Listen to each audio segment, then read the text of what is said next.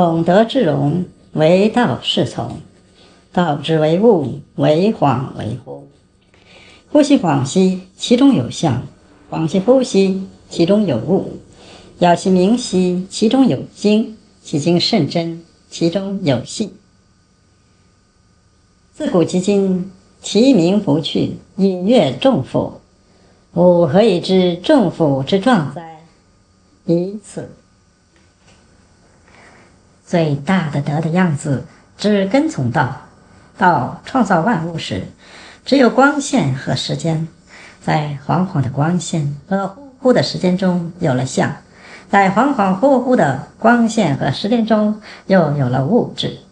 深邃的暗淡的空间中，可以捕捉到某种纯粹的精，这精非常本真，它蕴含着道的信息。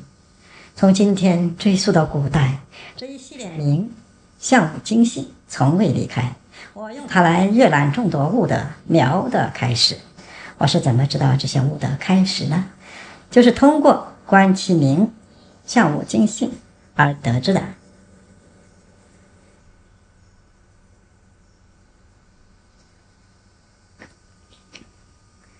我们举一些具体的例子啊，比如说我们培养一个体操运动员啊，那么首先要看他的这种思想意识。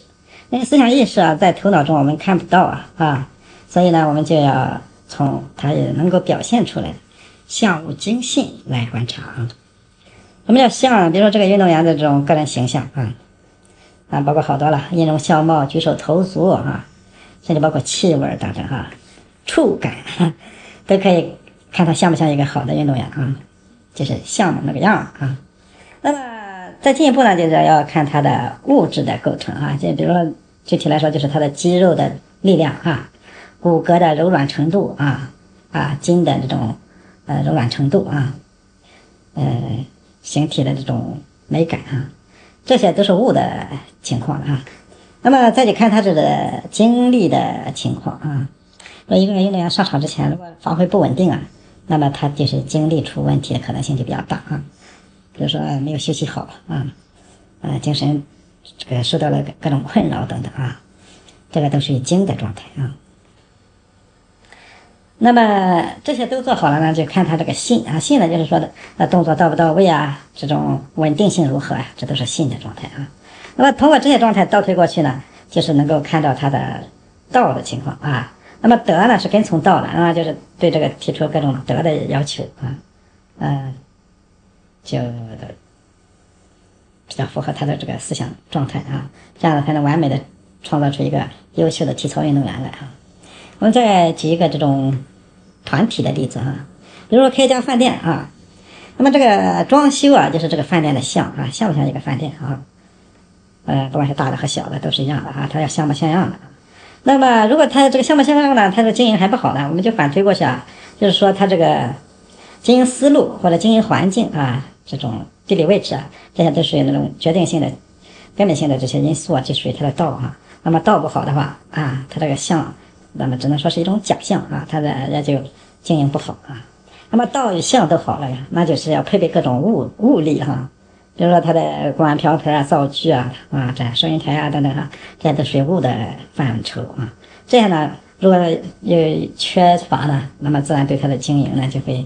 产生不好的影响啊！如果这些也配齐了，那就看他的精了哈。那么一个饭店的精是什么呢？我们就说是人是他的精，就是说他的这厨师啊，这个会计啊、经理啊，啊，这大堂服务人员等等啊，这都是人精的部分。这一部分啊，它也是呃，是不是真实的是很关键的啊。虽然人在这里，他如果心不在这里，那就不叫真的哈。那么这些都很真实。那么水平就到了的情况下呢，那么就要看他的这个信啊。比如说他饭菜啊，是不是品质质量都很好啊？啊，这个收支情况应收应支啊，是不是都能按时按点的完成啊？这都是信的状态啊。那么一个饭店如果他这个信缺乏了呢，那么他的经营状况也会变差的啊。那么一个好的这种经营的这种企业，它这个信用状况都是很好的啊。那么就说我们怎么来看它的这个道好不好？就是通过相物精信四个名四个有产生的四个名来看。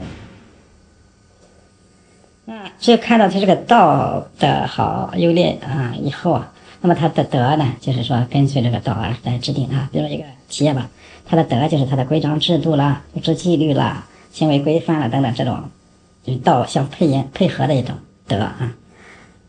那么在老子的观念中，道只有好的了哈。那么到了庄子呢，那道就是呃定义呢，它的范围更扩大了啊。道义，道义有道啊，强调它它它的道啊，咱也有他的德啊，智仁勇啊。道家啊，儒家的德呢分三个方面哈：智慧、仁义和勇敢啊。